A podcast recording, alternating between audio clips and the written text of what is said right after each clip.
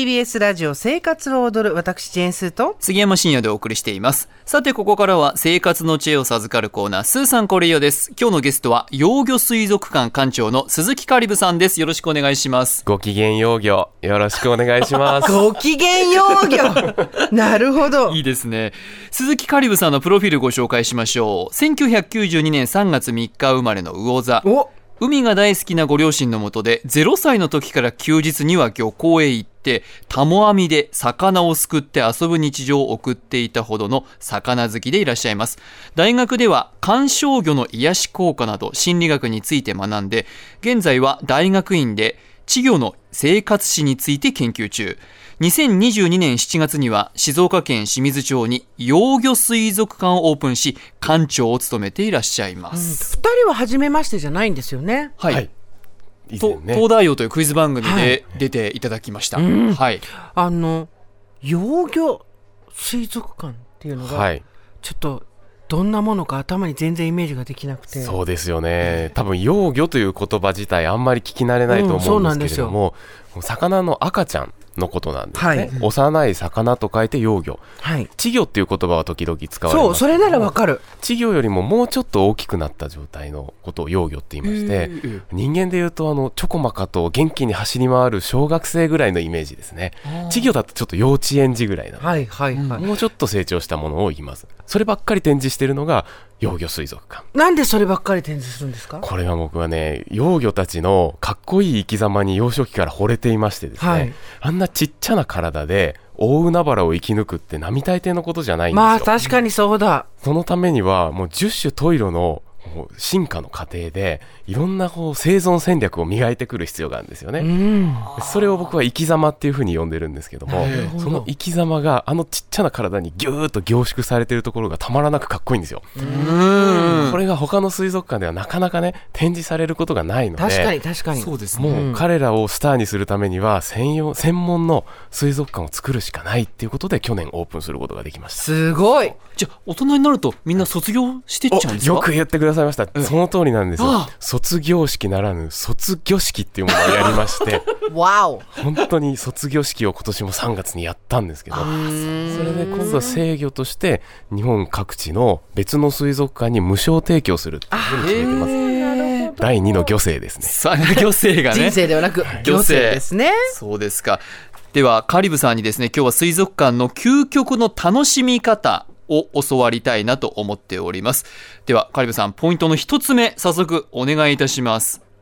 その日の気分にぴったりな一匹を見つける予想外の角度から来ました その日の気分。気分と魚っていうのをくっつけるイメージが今までなかったんですけれどもうん一匹あの中から選ぶ。そうなんです。あのすごく魚が好きっていう人はいいんですけれどもそうじゃない人にとっては結構水族館ってどこも同じじゃんって言われることがあるんですよね。ごめんなさい。思っちゃう。ね、えーあとはあの今日行っても来月行っても1年後行っても大して変わんないでしょうともよく言われるんですね。ああ思っちゃう、うん。ええ。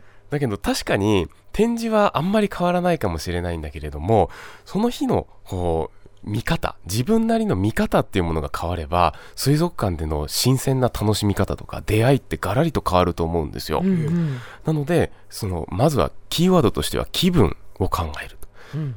気分ってね毎日違うじゃないですか,、うん。それに合わせて自分オリジナルのこう観覧メニューを考えてみるわけなんですおねうん。例えばなんかイライラするなっていう日だったらちょっと落ち着く青い魚を見てみようっていう色で入ってみるっていう一つの手ですね。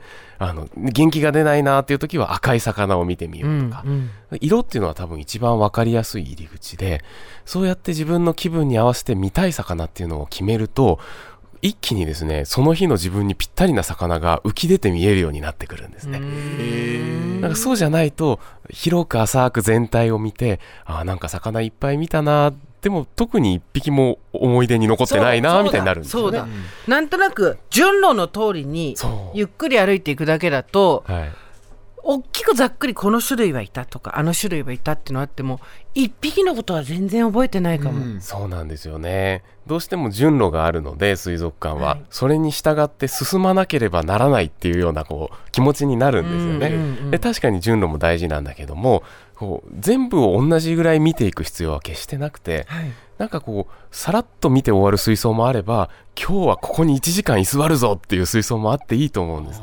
でそれで自分の気分に合わせて1匹を見つけることができればその日にその水族館に行った意義っていうのはそのたった1匹との出会いで十分満たされると思うんですね、この見方をすれば同じ展示の同じ水族館に例えば次の月に行ったとしても多分気分は違うので、気になってくる魚って変わると思うんですよ、はい。あなので入り口としては色でこう気分を合わせて魚を探してみる。そして一匹に出会うっていうのがいいかなと思います。いいですへねーまず水族館の究極の楽しみ方一つ目は色で入ってみたりなどのその日の気分にぴったりな一匹を見つけるということでした。ではカリブさん二つ目のポイントぜひお願いいたします、魚を「個」で見てみよ個性の子っていうことですようね。そうです。個はい性の「個」ですね、これね例えば水族館に行くと一つの水槽の中に隠れクマノミっていうあの有名アニメ映画の主役になったオレンジと白の魚がいます。ポニョ。違う。あ ポニョね。ポニョは違う。ポニョは金魚さんですね。あっちだ。にもあっちです。それ。そうです。ニモちゃん、隠れクマノミが、例えば何十匹と一つの水槽に入ってたとしますよね。で種類の種で見てみると、あ、隠れクマノミがいるなで終わっちゃうんですよ。はいはいそうですねだけど、その一歩先に進んで、個性の個で見ることができれば、その何十匹もいる隠れクマノミそれぞれの顔つきの違いだったりとか、模様のちょっとした違いとか、あとは動き、仕草の違いとか、そういうところに目が向くとですね、水族館って一気に楽しくなるんですね。ちょっとじゃあピンポイントでこう焦点を絞って見ていくんですね、一匹一匹の違いっていうのが分かれば、えいっぱいいる中でもさっきの話にも通じますけどもなんか気になる一匹っていうのが多分いるんですよ、はい。なんでこの子こんな動きしてるのかなっていう、はい。それを見つけ出すっていうのが面白い。あのあんまり魚に詳しくない人でも、うん。水族館に行ってはい。いわゆる個体差っていうのがはい気づきやすい種類の魚って言ったら何なんですかね？あ種類は例えばね表情豊かなフグの仲間なんかは、あもうなんか考えてることが表情に出てくるので分かりやすい、ただ種類関係なくですね個で見るための入り口っていうのはまたいくつかありまして、はい。まあ一つはですね近づいてみることですね、ううんん大きな水槽って遠くから眺めるってイメージあると思うんですけども近づいてみて初めて気づく彼らの表情っていうのがあるので、うん。ぜひベターっと張り付いて周りのお客さんの迷惑にならない程度に張り付いて見てもらいたいっていうのが一つ、うん。あともう一つおすすめの方法が魚たちの正面顔をスマホで写真撮ってみる正面。すごい難しそう。正面。横じゃなくて。うん。これがねすごく難しいんですね。え彼ら動いてるのでスマホで写真撮ろうとしても大概ブレるんですよでそれをうまく正面側にピント合わせるためにはまずしばらく一匹を観察しないといけないんですね。はいはいはい。で水槽の中でずーっと観察してたら例えば30秒に1回ここを通ってくるなとかそういう個性が見えてくるんですね。そこでまず個に触れることができる。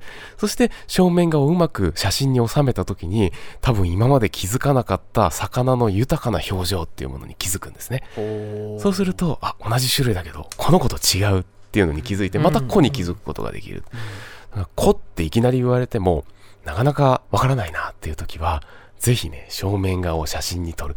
そのためのこの観察の時間が彼らの個に触れる時間になるんですね。はあスーさん正面からですよ。魚のまず正面の顔がイメージできない。確かにあんまりちゃんと見たことがないかもしれませんね、図鑑だと横からの姿しか載ってないですからね。そうですよね。やっぱりこうあこんな顔してんだとか目がどこについてんだとか、うん。はい。顎は意外としゃくれてるとかああそうそう。そういうのが正面にだからこそ分かるっていうのはあるのかもしれないですね。そうですね、究極の楽しみ方2つ目が魚を個で見てみようということでした。カリブさんねこれからまたあの梅雨の時期続いたりとか、はい。暑い季節だから水族館を楽しむっていうのもねまた良さそうですよね。そうですね。雨で外に遊びに行けない日とか逆に暑すぎて、うん。ちょっと外だと熱中症にっていう時も水族館涼しいのでね。一年中楽しいけど特に夏はおすすめかもしれないですね。その中でカリブさんからお知らせがあります。水族館を作る人そしてそこに携わる人々がその魅力や魚について語り尽くした水族館ファンの思考を深める書籍です。魚ブックス水族館人今まで見てきた景色が変わる15のストーリーが税込2310円で現在販売中ですカリブさんも幼魚の人として携わった書籍なんですか？そうです。インタビューを、15人のインタビューを集めた本なんですけれども、僕は幼魚水族館館長として、え他にも、例えば水族館に魚を連れてくる人のお話だったりとか、あー気になる。うん。あとはあの水槽のアクリル面を作っている人とか、へ水族館の写真を撮っている人とか、そういうすいろんな面から水族館を支えている人たちの人間たちの生き様がにじみ出てる本ですので、えこれを読むと本当に水族館の見方が変わると思います。そうですか。なるほどね。ね。養護し養魚水族館、はい。あのちょっとそのやる前にショッピングセンターでやった期間限定のこうイベントのドキドキみたいなことも書いてあって。書いてありました。ありはい、がとうございます。ちょっとぜひこの本も読んでいただきつつ、はい何か他にもお知らせがあると聞きましたございます。我が幼魚水族館がですね、来月で1周年を迎えます。おめでとうございますありがとうございます。で7月8日に1周年記念イベントというものを開催します。その名も第1回幼魚サミット。小さな生き物の大きな可能性を探るという大型トークイベント、はい。でこれに向けてですねまるで映画のようなポスターを作ってしまったんですヨが、ーシャンズイレブンって書いてありますそうなんです。どっかで聞いたことありますね。聞いたことがあるような気がしますが 多分これオリジナルでしょう、ええ、幼魚水族館を支えてくださっているはい。11人のスペシャリストがはい。一堂に会して、もうみんなの話をいっぺんに聞ける。これよ11人いるのでヨーシャンズイレブンと呼んでるなんるですが。ええこの方々が一堂に会するとんでもない大きなイベントをやりますのでぜひ詳細はですね幼魚水族館のホームページか鈴木カリブのツイッターを覗いていただけたらと思います。というわけで今日は幼魚水族館館長の鈴木カリブさんに来ていただきました。カリブさんありがとうございました。ありがとうございましありがとうございたました